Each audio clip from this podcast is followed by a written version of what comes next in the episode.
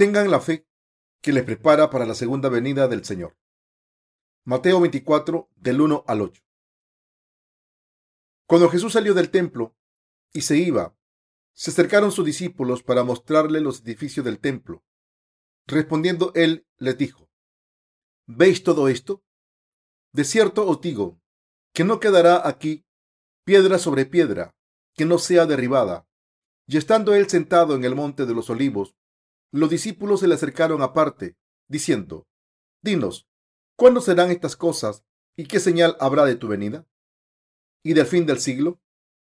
Respondiendo Jesús les dijo, Mirad, que nadie os engañe, porque vendrán muchos en mi nombre, diciendo, Yo soy el Cristo, ya muchos engañarán. Y oiréis de guerras y rumores de guerras. Mirad que no os turbéis, porque es necesario que todo esto acontezca, pero aún no es el fin, porque se levantará nación contra nación y reino contra reino, y habrá pestes y hambres y terremotos en diferentes lugares, y todo esto será principio de dolores. Parece que siempre hay alguna fiesta. Acabamos de celebrar el Año Nuevo y ya casi estamos en el Año Nuevo lunar. Las fiestas Chuseo, el Día de Acción de Gracias coreano, llegará antes de que se den cuenta también. La Navidad va después de Chuseo y después el año se habrá acabado. El tiempo pasa muy deprisa. Las familias que no son cristianas en Corea tienen que ofrecer servicios religiosos a sus antepasados en todas las fiestas.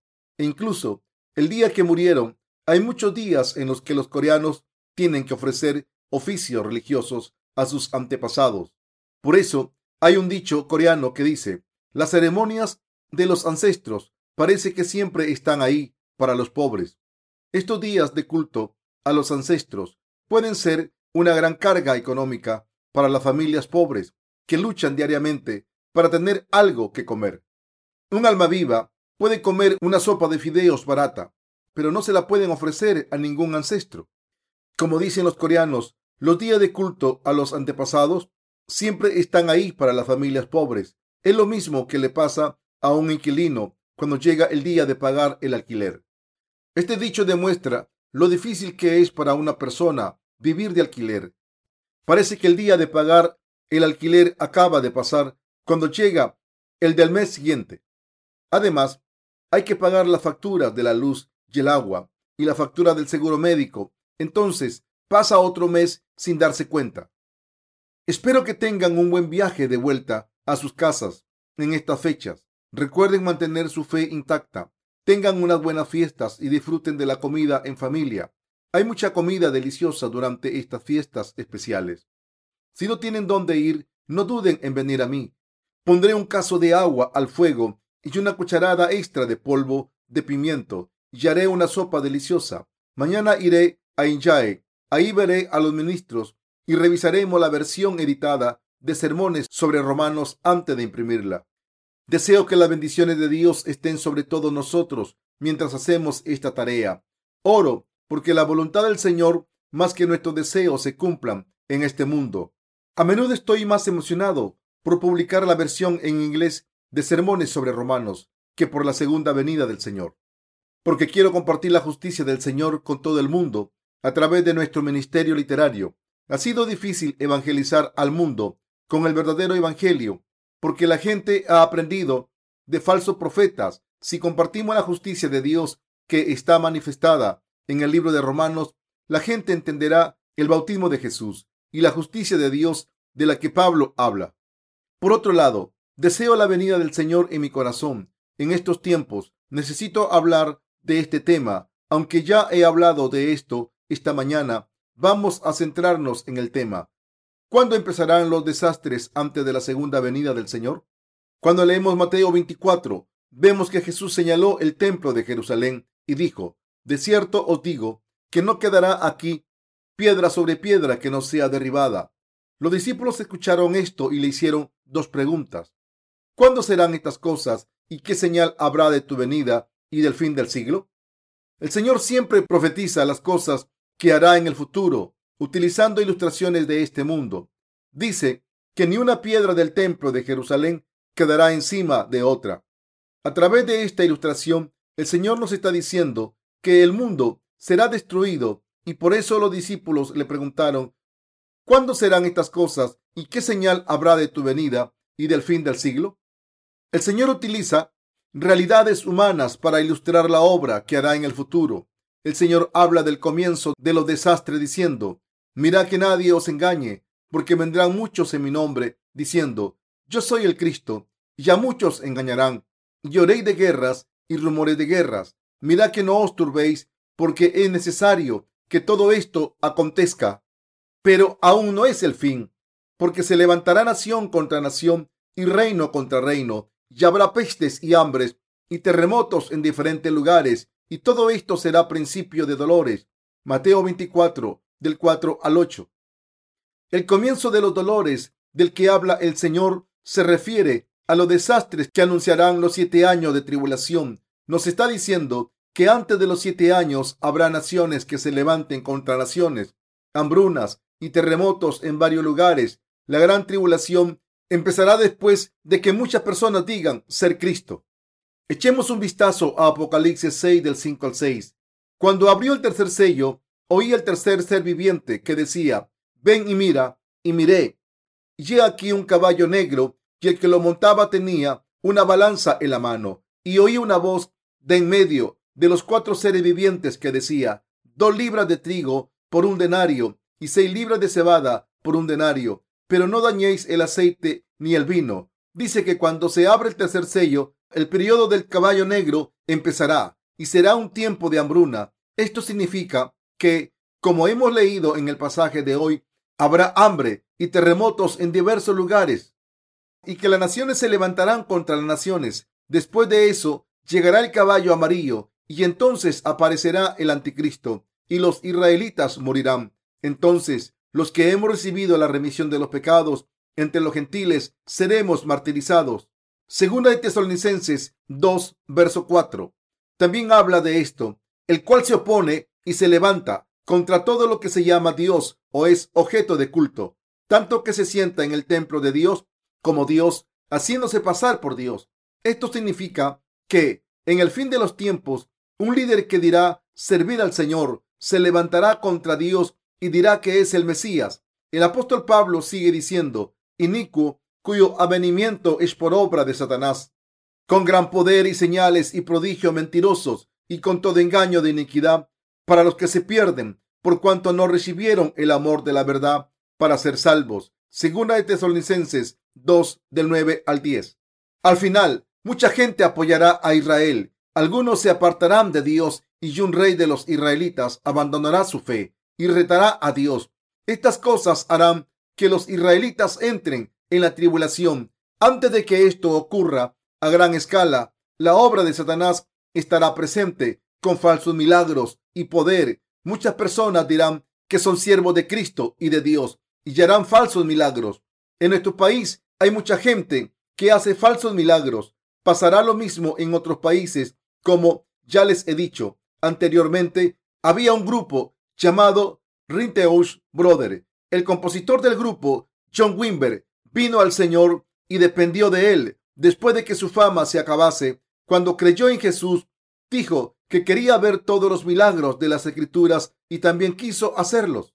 Como resultado, Satanás obró en él con mucho poder. Se manifestó un milagro a través de él. Mientras mucha gente estaba en un culto con él, puso las manos sobre mucha gente y estas personas cayeron al suelo con grandes temblores y ruidos extraños como jiji, mumu. También ocurrieron otros fenómenos extraños. La gente se quedó sorprendida, pero todos estaban confusos porque no sabían si era la obra de Dios o de Satanás. Han pasado muchos años desde entonces y muchas personas han intentado recibir el Espíritu Santo de esta manera. Benny es una de esas personas. Es un judío que predica en los Estados Unidos. Escribió un libro sobre el Espíritu Santo. Se puede ver qué fe tiene a través de este libro. Las cosas que dice no tienen sentido. Son muy graciosas. Dice que mientras oraba sintió una descarga eléctrica en su cuerpo. Tembló tanto que su cuerpo empezó a agitarse. En el libro hace hincapié en que esto fue una manifestación del Espíritu Santo. Este hombre afirmaba que el Espíritu Santo está en todas partes y escribió un libro titulado Buenos días, Espíritu Santo. Entonces, los cristianos de nuestro país adoptaron ese título como lema. Cuando se levantaban, los cristianos solían darle los buenos días al Espíritu Santo. Esto se hizo muy popular en Corea. También hay una iglesia del movimiento Vineyard en Corea. Cuando la gente va a esta iglesia, fundada por John Wimber y sus seguidores, se tienen que levantar.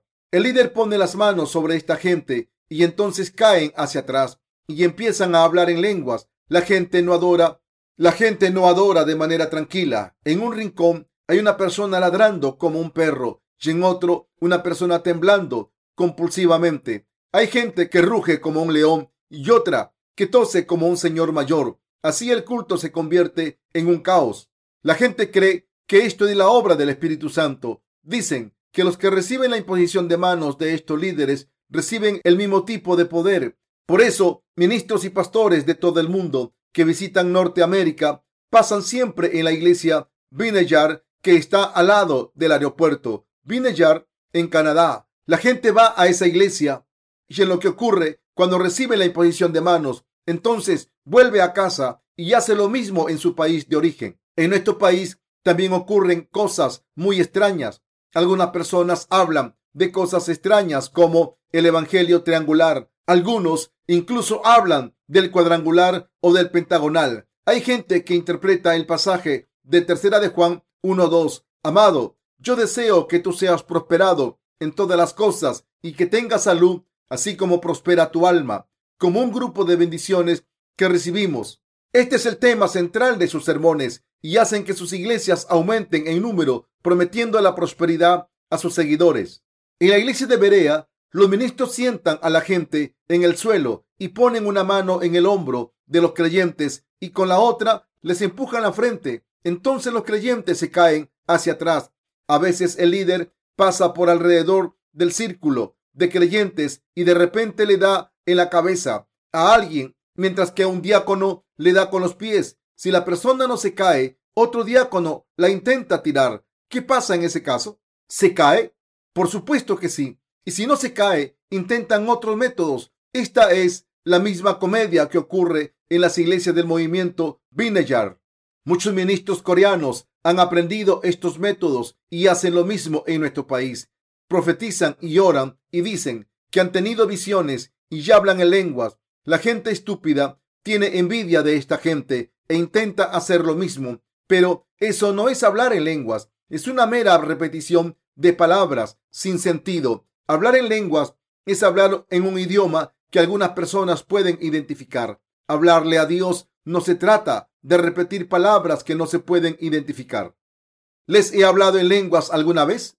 Sí, puedo hablar de este tema porque he hablado en lenguas. No sé inglés, pero una vez hablé en inglés. Me tuve que morder la lengua porque estaba avergonzado, ya que estaba diciendo mis pecados. Así que me mordí la lengua, pero no paró.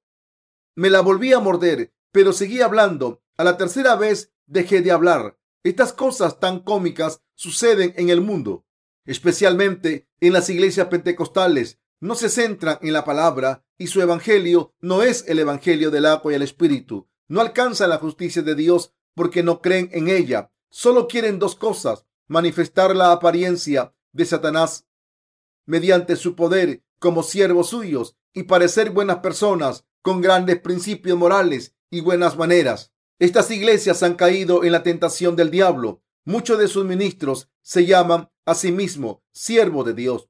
Algunos incluso se llaman Cristo.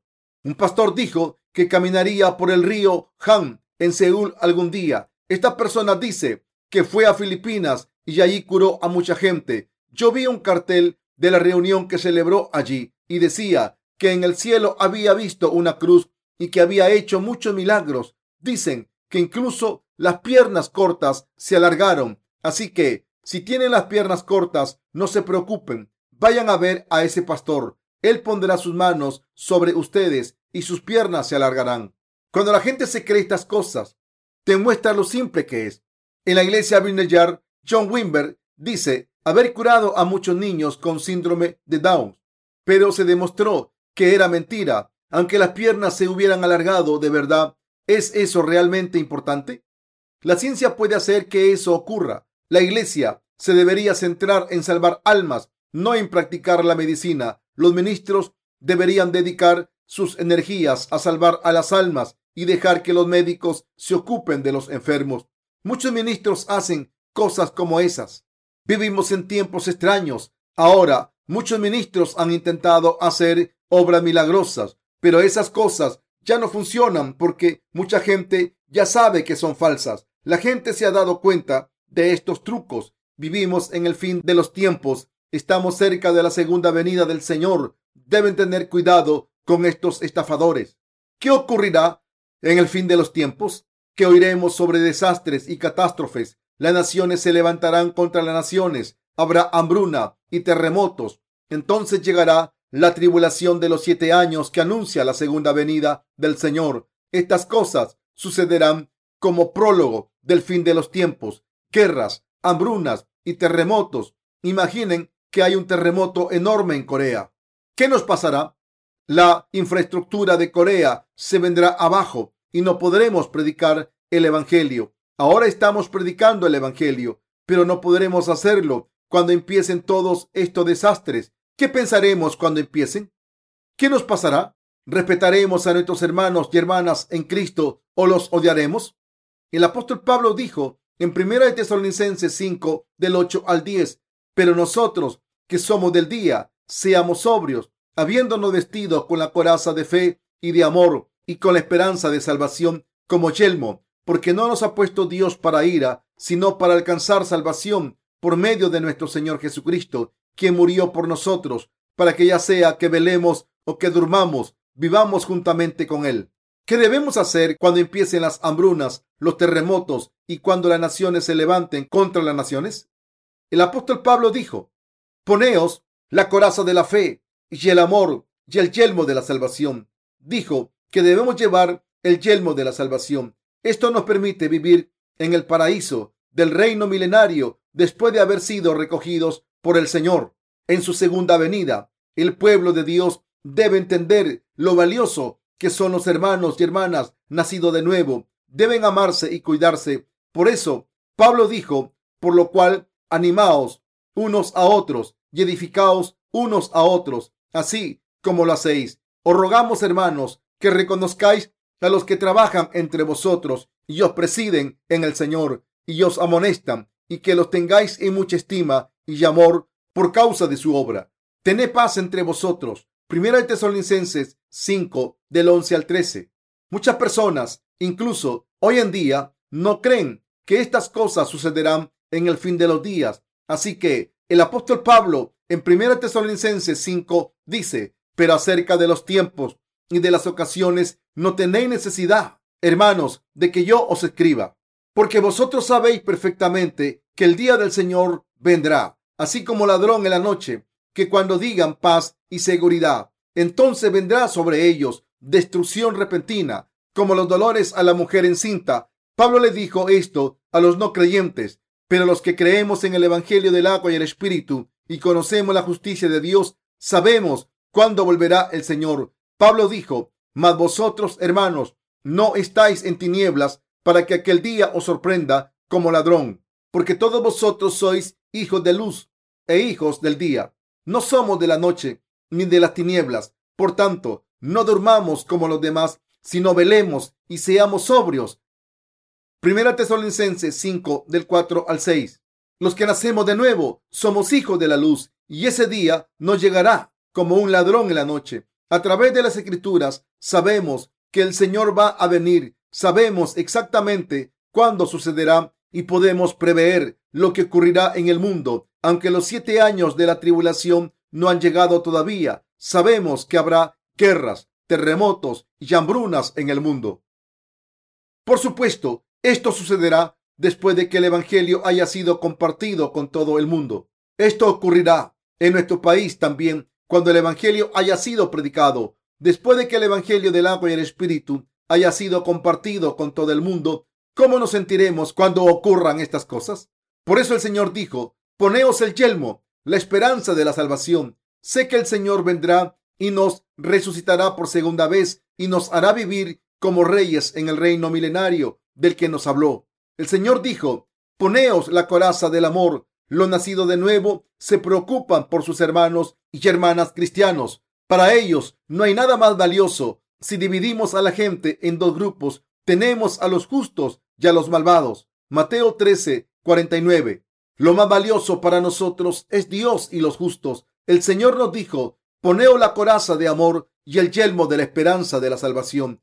Tenemos que mirar hacia el futuro con conocimiento y tratar al pueblo de Dios como gente valiosa. Incluso la persona más egoísta tolerará a los demás y los verá como compañeros que van al reino de Dios. Estas circunstancias tendrán lugar en esos tiempos y ocurrirán cosas en nuestros corazones. Debemos entender el fin de los tiempos. ¿Cuándo será el comienzo de los desastres que anuncia el fin de los tiempos?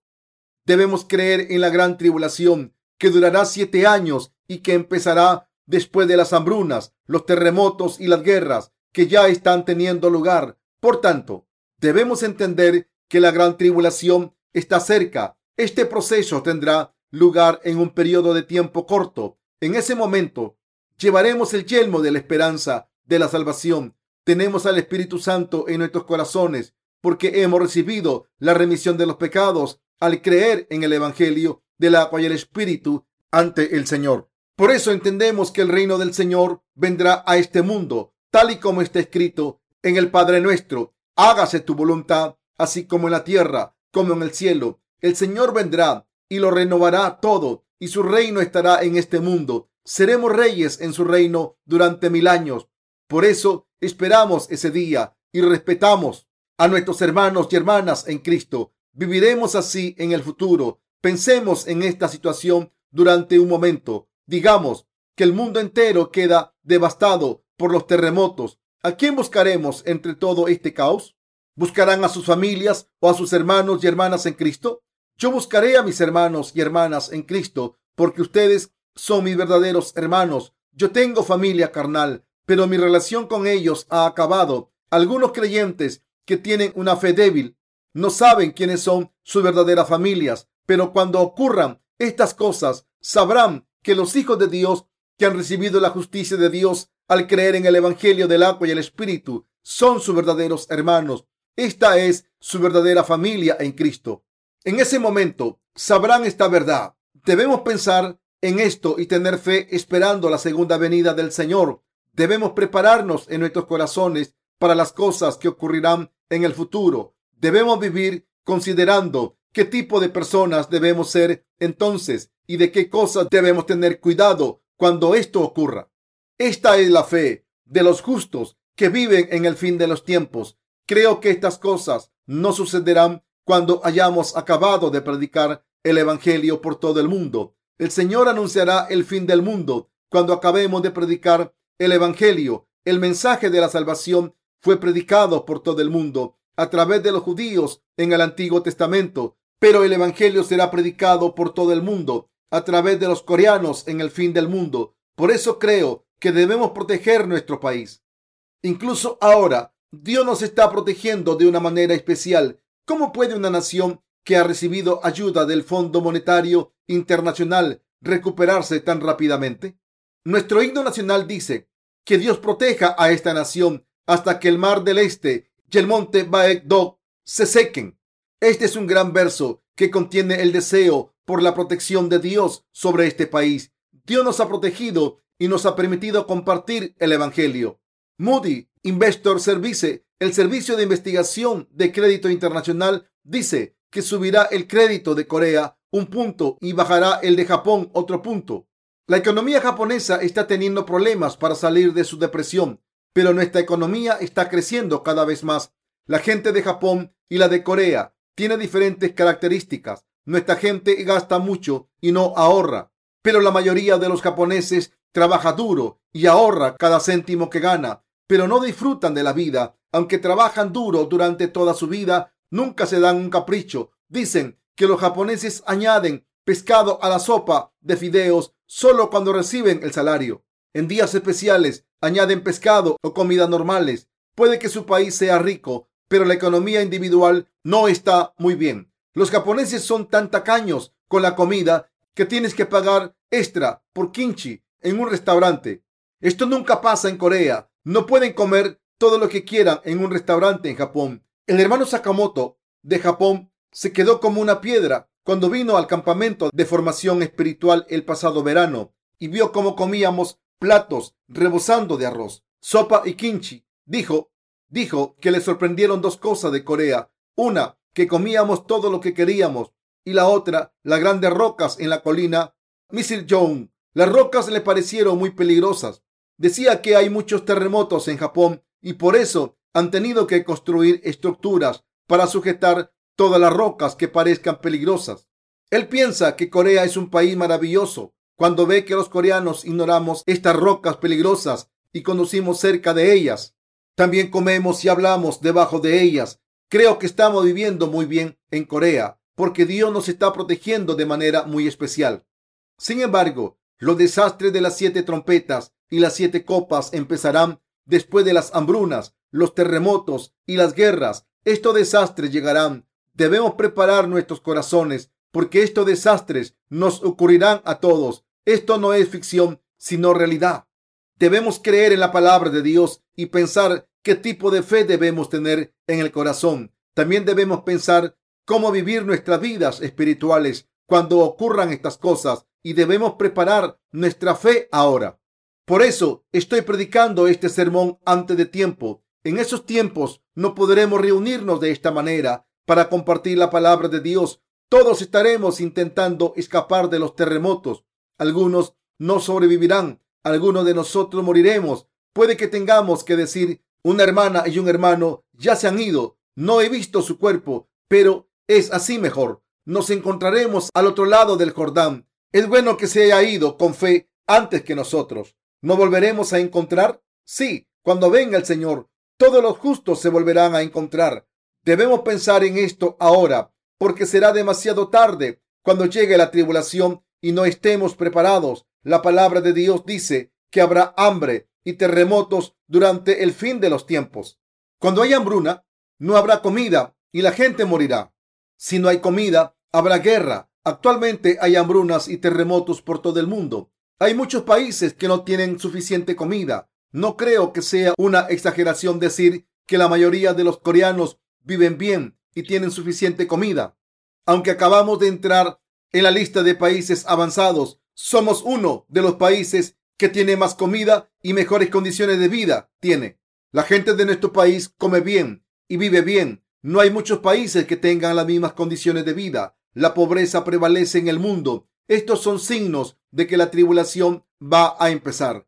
Debemos tener fe en la segunda venida del Señor. Debemos prepararnos ahora, tanto espiritual como físicamente. Si estamos satisfechos con tan solo predicar el Evangelio, perderemos nuestra fe cuando lleguen los desastres. Debemos preparar nuestros corazones ahora y abrocharnos el cinturón de la fe. Pase lo que pase en el futuro o tengamos la situación que tengamos ahora, debemos vivir por fe esperando la segunda venida de nuestro Señor. Cuando el Señor esté a punto de venir, habrá todo tipo de dificultades y por eso tenemos que estar preparados para cuando llegue ese momento. Este es el tipo de fe que espera la segunda venida del Señor y se prepara. Debemos estar preparados ahora. Será demasiado tarde si intentamos prepararnos cuando llegue el Señor. Debemos estar preparados con la fe que espera la segunda venida del Señor. Debemos esperar para que cuando llegue el momento, podamos superarlo sin miedo hasta el final. Debemos sufrir el martirio si es necesario. Podemos vivir con nuestra fe sin ningún problema si creemos que habrá hambruna, terremotos y guerras y si estamos dispuestos a enfrentarnos a estos desastres. No tenemos nada de qué preocuparnos cuando pasen estas cosas. Si creemos y estamos preparados por la fe, no hay nada de qué preocuparse, porque ya sabemos que pasará y estamos preparados por la fe. No hay nada de qué preocuparse, porque ya sabemos qué pasará y estamos preparados. El Señor dijo, no vais a sufrir estas cosas inmediatamente, porque sois los hijos de la luz. Los hijos de la oscuridad no conocen estas cosas y la destrucción les llegará como un ladrón. Sin embargo, todas estas cosas ya han sido reveladas a los hijos de la luz. Así que debéis estar preparados con fe. Tomad el yelmo de la salvación y está alerta de los desastres Tened amor en vuestros corazones y vivid por fe. Cuidad y respetad a vuestros hermanos. Debemos vivir como si estuviésemos en medio de los desastres y debemos preparar nuestros corazones por fe. Cuando tengamos que enfrentarnos a estos desastres, muchos morirán y otros sobrevivirán y proclamarán el Evangelio. Los justos se buscarán los unos a los otros, pero algunos serán odiados y arrestados por sus familias, sufrirán cosas terribles y serán martirizados. Ocurrirán varias catástrofes. Estoy hablando de los santos de Corea en concreto. Muchas personas del mundo creerán en el Evangelio del agua y el Espíritu que predicamos por todo el mundo y recibirán la remisión de los pecados. Entonces lo proclamarán con poder. Al final, al final, los desastres ya habrán empezado y moriremos. La Biblia habla de cómo los justos sufrirán el martirio. Tal y como está escrito, nos enfrentaremos al anticristo que dominará el mundo. Si vamos a morir de todas formas, es mejor tener esperanza en el reino, proclamar el Evangelio con poder e ir al Señor cuando nos llame. Ya muramos como mártires o en accidentes o por la persecución. Vamos a proclamar el Evangelio como está escrito en el Apocalipsis. Muchas personas de todo el mundo serán salvadas y morirán como mártires. Por la sangre de su martirio serán resucitadas e irán ante Dios con alabanza y adoración. Apocalipsis 7, del 9 al 14. El Señor, que vendrá de nuevo, nos está diciendo que nos prepararemos para su segunda venida. ¿Lo entienden?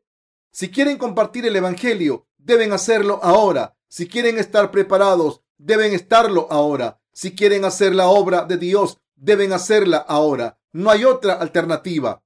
Por eso estamos proclamando el Evangelio cuando el fin está cerca. Por eso quiero predicar el libro sobre Romanos. Parece que hemos trabajado durante mucho tiempo para publicar este libro, pero en realidad no nos ha costado tanto. Hemos distribuido muchos libros cristianos a gente dentro y fuera de Corea porque muchos de nuestros colaboradores han trabajado con devoción.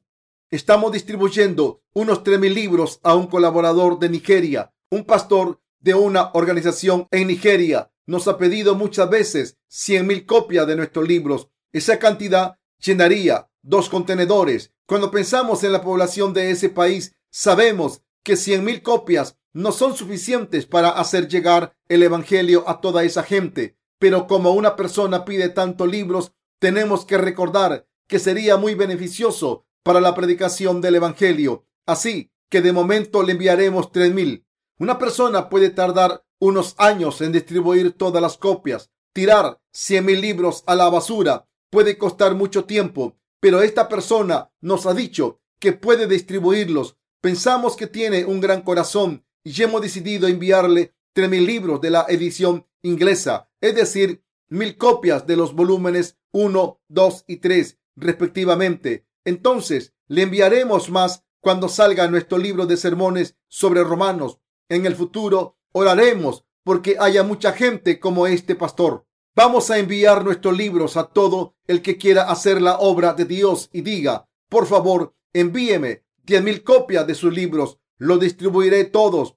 No nos importa que los venda o los dé gratis. Alguien recibirá uno de estos libros y entrará en contacto con el Evangelio ¿Qué es lo que queremos? Una persona de Filipinas cogió uno de nuestros libros de una papelera y empezó a leerlo. Después nos envió un mensaje diciendo que había recibido la remisión de los pecados. La gente recibe la remisión de los pecados por medios distintos. Yo quiero que nuestros libros lleguen a la gente que buscan la verdad y que manifiesten el poder del Evangelio del agua y el Espíritu. Este Evangelio es el camino de la salvación para algunas personas, pero para otras es la roca que les hace caer. Primero de Pedro 2 del 6 al 8.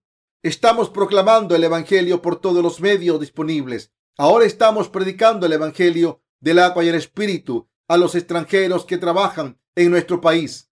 Estimamos que hay unos 500 mil trabajadores extranjeros en Corea. Si añadimos a ese número los que están de manera ilegal, la cifra es mucho mayor. Además, llegarán turistas a ver la Copa del Mundo de la FIFA de 2002 que tendrá lugar en Corea y Japón. Así que estoy pensando en llamar al Ministerio de Cultura y Turismo de nuestro país para preguntar si pueden distribuir nuestros libros gratuitamente a todos los turistas. Estaría bien que el gobierno permitiese esto, vamos a imprimir miles de libros bajo el título Libro de conmemoración del Mundial de Corea, Japón de 2002 y se lo daremos a los turistas gratuitamente. El gobierno ha estimado que unos 50 mil o 60 mil turistas chinos visitarán Corea, por lo que vamos a imprimir versiones en chino con el Evangelio del agua y el Espíritu. Debemos aprovechar esta oportunidad para hacer la gran obra del Evangelio. Mi cerebro no funciona muy bien últimamente. Lo que solía resolver en cinco minutos hace dos o tres años, ahora me cuesta 30 minutos porque tengo problemas de concentración. No soy tan inteligente como era antes. Una vez fui a una barbería donde me llamaron abuelo. Miren mi pelo. Si me miran de lejos, no me ven las canas, pero si se acercan más, verán que mi pelo está completamente blanco. El otro día pensaba, mi corazón es más joven que yo. Les dije a lo de la barbería, sí, tienen razón, soy un abuelo. En mi corazón no estaba de acuerdo, pero cuando veo que mi mente no funciona tan deprisa, me digo a mí mismo, estoy viejo. Pienso que debemos hacer mayores obras este año. Hemos enviado miles de libros a nuestros colaboradores en muchos países, pero cuando el libro sobre Romanos esté publicado, mandaré miles de ellos. Me gustaría ver cómo el Evangelio del agua y el Espíritu llega a todos los rincones del mundo más rápidamente. El Evangelio debe compartirse con la gente más rápidamente porque hay mucha gente que está muriendo sin conocer el Evangelio del agua y el Espíritu. Debemos predicarlo por todo el mundo. De verdad, quiero que el Evangelio llegue a todo el mundo y quiero que todos ustedes sean siervos y santos que esperan la venida del Señor y se preparan para ella. Ahora estoy proclamando el Evangelio. Voy a vivir con fe, esperando la segunda venida del Señor y tratando a los hermanos y hermanas en Cristo con esta fe. Quiero que vivan así también. Sé que necesitamos estar preparados en nuestros corazones porque los tiempos tranquilos no van a durar mucho, pero no debemos tener miedo, sino que debemos dar gracias a Dios porque nos da la victoria. Aunque el Señor venga mañana, comeremos, beberemos y cumpliremos con nuestras responsabilidades y estaremos preparados mientras compartimos el Evangelio hasta ese día.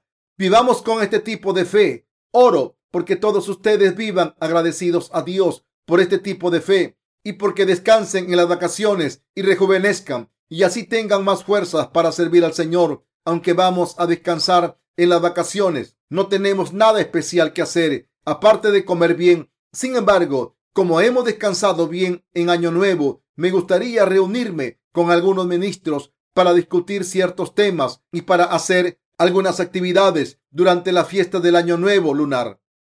Sé que el Evangelio llegará a mucha más gente en el mundo cuando se publique sermones sobre romanos. Aleluya.